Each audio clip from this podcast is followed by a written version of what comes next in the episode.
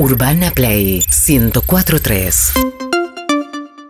El gobierno es un quilombo, es un tema, lo va a cantar Diego Iglesias. ¡Buen día, Diego ¡Buen Iglesias! día! les va? ¿Cómo andan? Diegui. Diegui, amor, mirá cómo vine hoy. ¿Se materializó? Qué linda que Ay, está. ay, mirala. De repente. Diosa Carla. Ah, divina. y desfila con Giordano. No, no, Moviendo no. las cabezas, Carla. Locura, ¿eh? Mide un Mirá. metro ochenta y Un cinco. metro 94 mide, ahí está. Nací en el tacos, mirá. Chaco. Nacida en el Chaco, ¿qué más? ¿Lo sabés? Relatalo. Sí, eh. necesito música de na, na, na, na, na. Ah. Ahí va. ¿Podés bajar las escaleras sin mirar? Ahí va. Egresada, año 91. Coronada como la reina de la mazorca. Todos la quieren.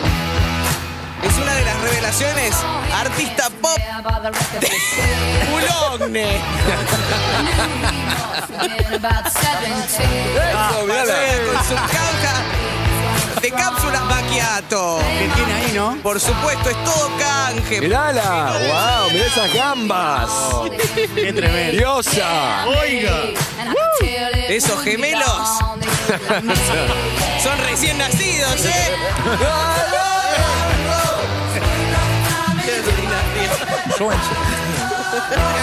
Yo tenía un programa, te quiero decir, Diego Iglesias, Sí, este programa lo hago hace mucho tiempo. y En un momento, en un momento me obsesioné con el contenido, era contenido, contenido, contenido. Sí. Y ahora me dejo llevar por la ola.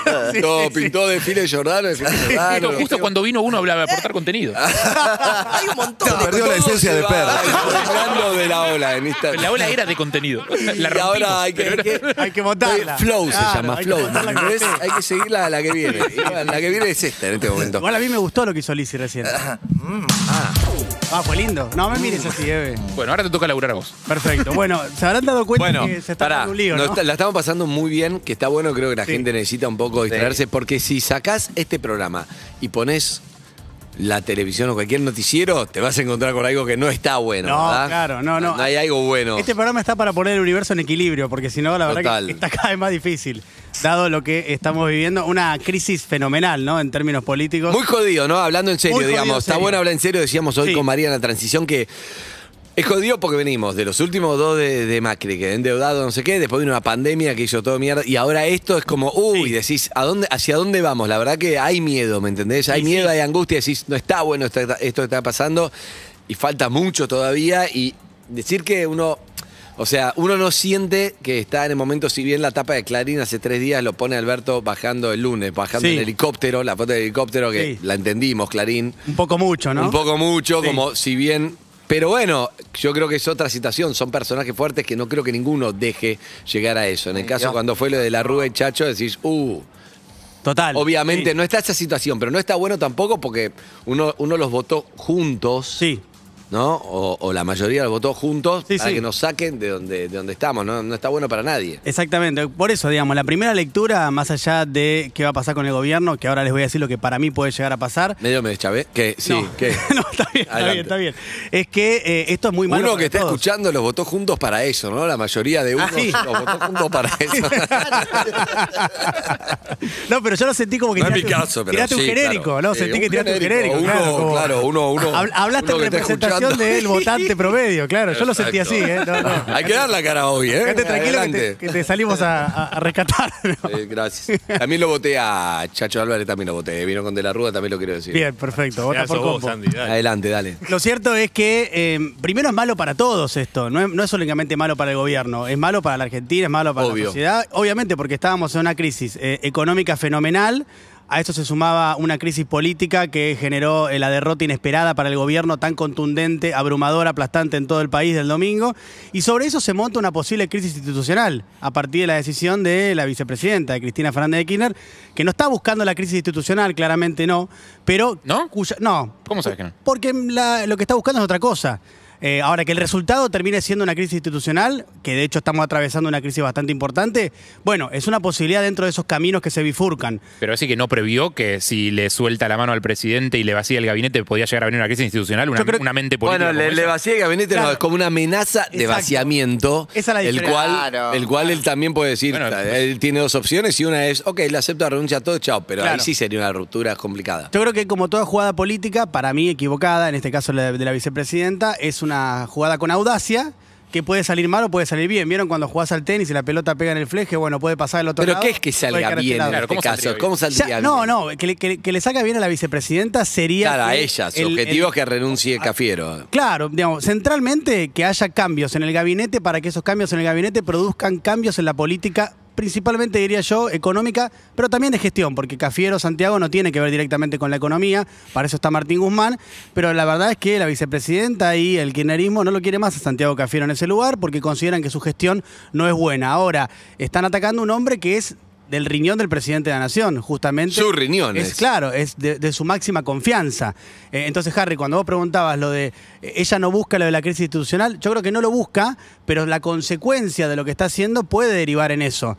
Porque la verdad que en, en este escenario queda debilitado el presidente para mí. Cualquier decisión que tome lo va a dejar debilitado igual, porque la coalición de gobierno queda debilitada. Vos cuando hablas con cualquiera de los integrantes de la coalición de distintos espacios, que hablas ahora en estricto off, digamos, con la mayoría, porque no quieren hablar mucho, es lógico, están todos pendientes, hay medio como desazón también, ¿no? Eh, Pero por eso te decía que me, me llama la atención que una estratega política como ella, que en su momento hizo la movida de ponerlo a Alberto porque Sí. sabía y no sé qué, y todos elogiamos su capacidad para la estrategia, Sí. digo, no, note que si le suelta la mano al líder eh, absoluto de su movimiento, va a generar una crisis institucional. claro, lo que pasa que lo que lee... Ella ya sienta, ella ya siente que, que la, la crisis electoral es por culpa de su, Sí. De su Eh, compañero de, su fórmula. jugada, claro. Sí, eh, sí. Eso está haciendo, está despegando también. A ver, lo, lo que, lo que está haciendo también, es, eh, lo que la vicepresidenta cree es que hizo muchos a- anuncios previos, advertencias, las cartas públicas que hizo en su momento el año pasado, lo que hizo en el Acto de la Plata, ¿se acuerdan con el famoso hashtag funcionarios que no funcionan?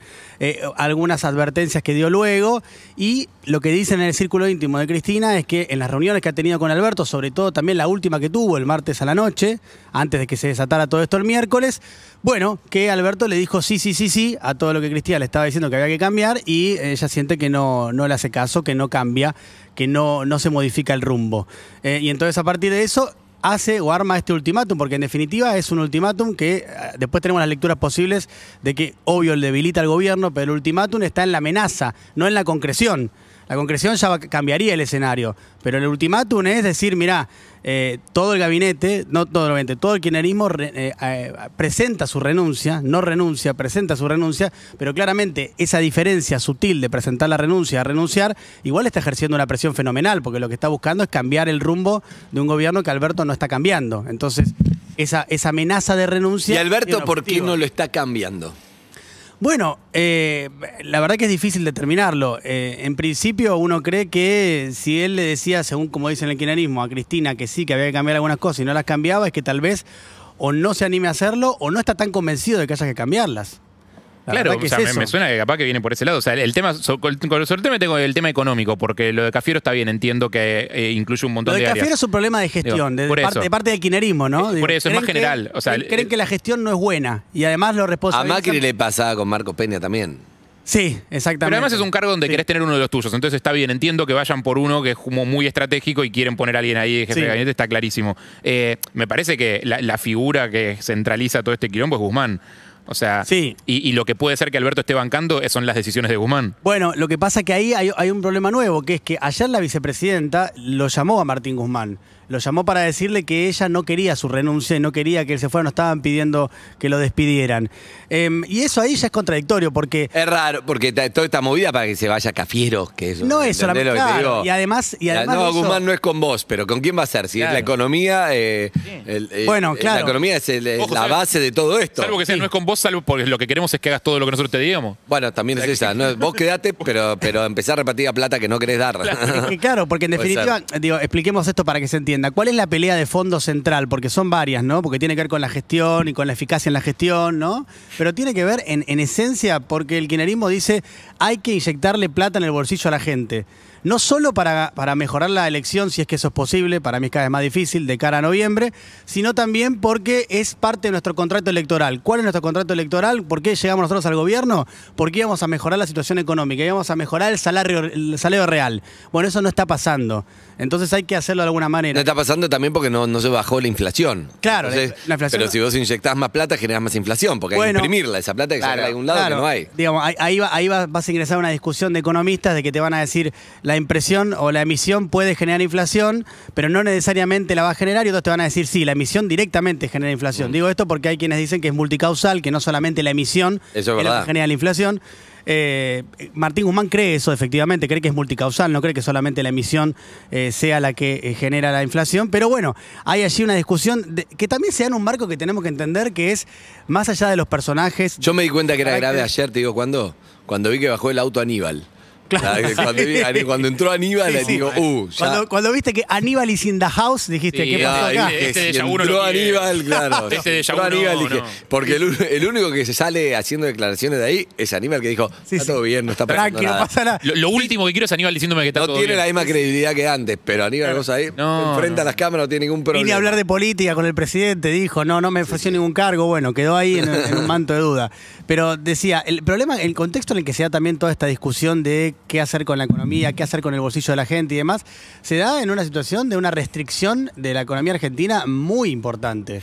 ¿No? que tiene que ver con eh, el endeudamiento El heredado fondo. del gobierno de Mauricio Macri, también cuestiones que venían del gobierno de Cristina anterior que Macri no pudo solucionar, incluso las empeoró, porque digo, tampoco es que este- todo pasó con Macri, digo, había cuestiones de la economía, la macroeconomía. No, lo que pasó con Macri, mal. para mí, para, para que está bueno para, para contarlo, ¿no? Digamos, es verdad que no, también cuando asumió Macri también ganó, porque tampoco la economía, si hubiera estado espectacular, no hubiera ganado Macri. Está claro.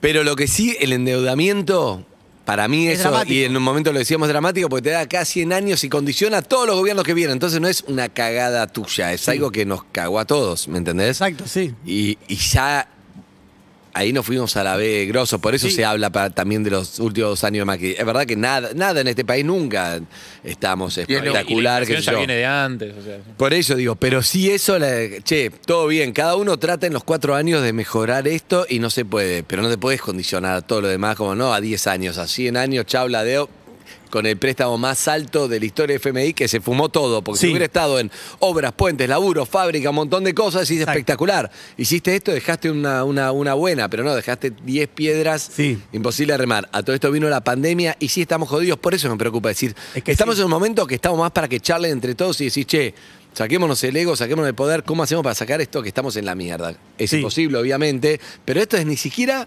ni siquiera es el frente con Cambiemos, es el frente se está matando entre ellos Entre y estamos al horno Claro, y quedan sí. dos años. Eso es lo que angustia, Diego. Totalmente, yo coincido con eso, por eso hay situación de desolación y por eso yo incluso... Pero cada que- gestión también considera que hizo cosas. O sea, si Sí. vos preguntás a alguien que haya estado en el gobierno de Macri o en los anteriores o en lo que sea, siempre van a tener argumentos para decir, sí, dejamos, dejamos hospitales, dejamos esto. O sea, cada, cada uno tiene su costado positivo siempre, porque si no, nadie va a reconocer sus errores. Todos los gobiernos y todas aquellas personas que ejercen poder construyen un relato acerca de ese ejercicio.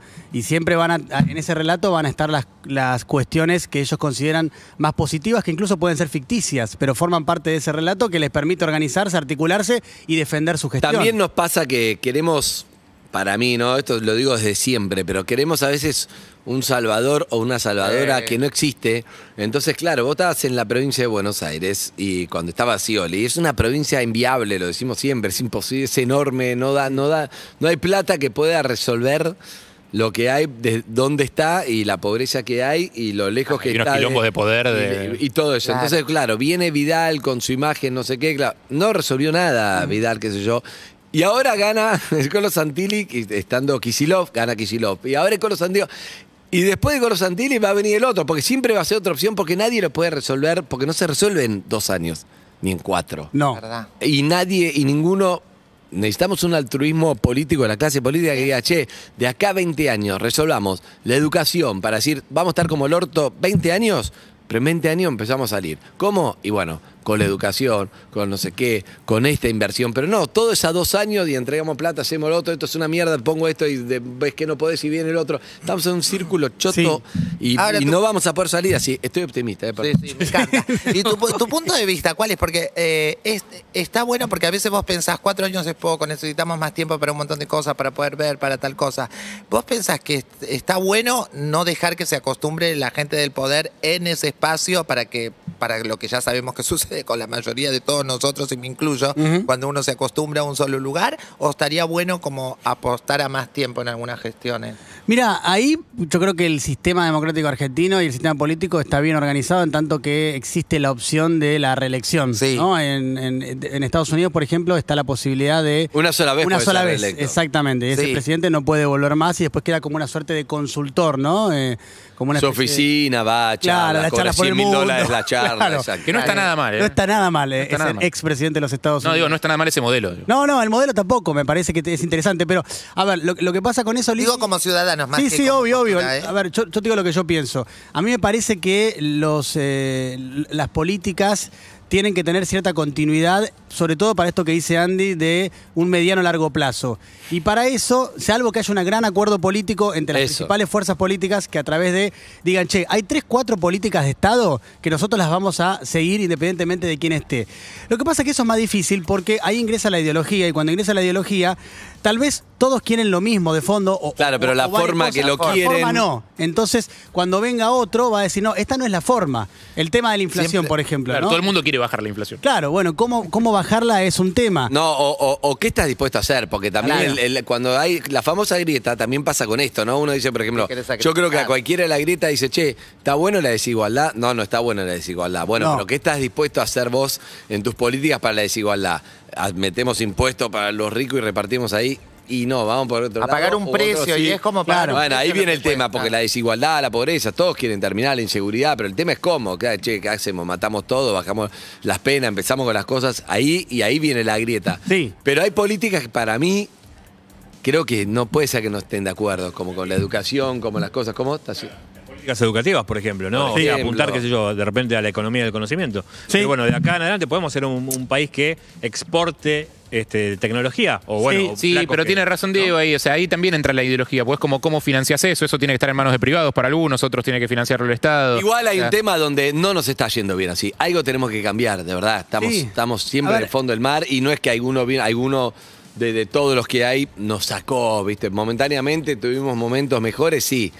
Pero en definitiva, No, claramente. todos, todos ya los viste a todos. Cuando vos, ninguno, eh, ninguno resolvió de fondo nada. Cuando vos observás los índices, eh, 40 años después del golpe de Estado del 76, eh, vos ves que han empeorado. Digamos, algún momento de mejoría ha habido, algunas situaciones temporariamente eh, se han mejorado, pero la verdad es que esa matriz de ese país eh, an- anterior a la, a la- a la última dictadura militar, bueno, ha costado mucho, eh, no, no se ha vuelto primero, y ha costado mucho acercarse a eso, y no se ha podido tampoco. Me parece que ahí hay un problema importante, y a esto se le suma a lo que en ese punto sí la vicepresidenta lo señaló en una de las cartas del año pasado, eh, en el que llamaba una suerte de, de- de- de- de acuerdo, porque decía que si no de esto no se salía, que tiene que ver con que tenemos una economía bimonetaria. Eso es muy difícil. Eso no lo Porque tenemos más. una moneda en la que no confiamos, ninguno de nosotros confía en el peso. Y eso es un problema grande, la verdad. Porque ¿cómo salís de eso? Porque, a ver, Argentina produce dólares, pero no produce dólares suficientes para la demanda que hay de los mismos por la desconfianza. Porque vos producís dólares como por ejemplo para las importaciones, ¿no? Digamos, los insumos que hay que importar para que crezca la industria y la economía argentina. Ahora con restricciones, porque también tenés que pedir autorizaciones y demás.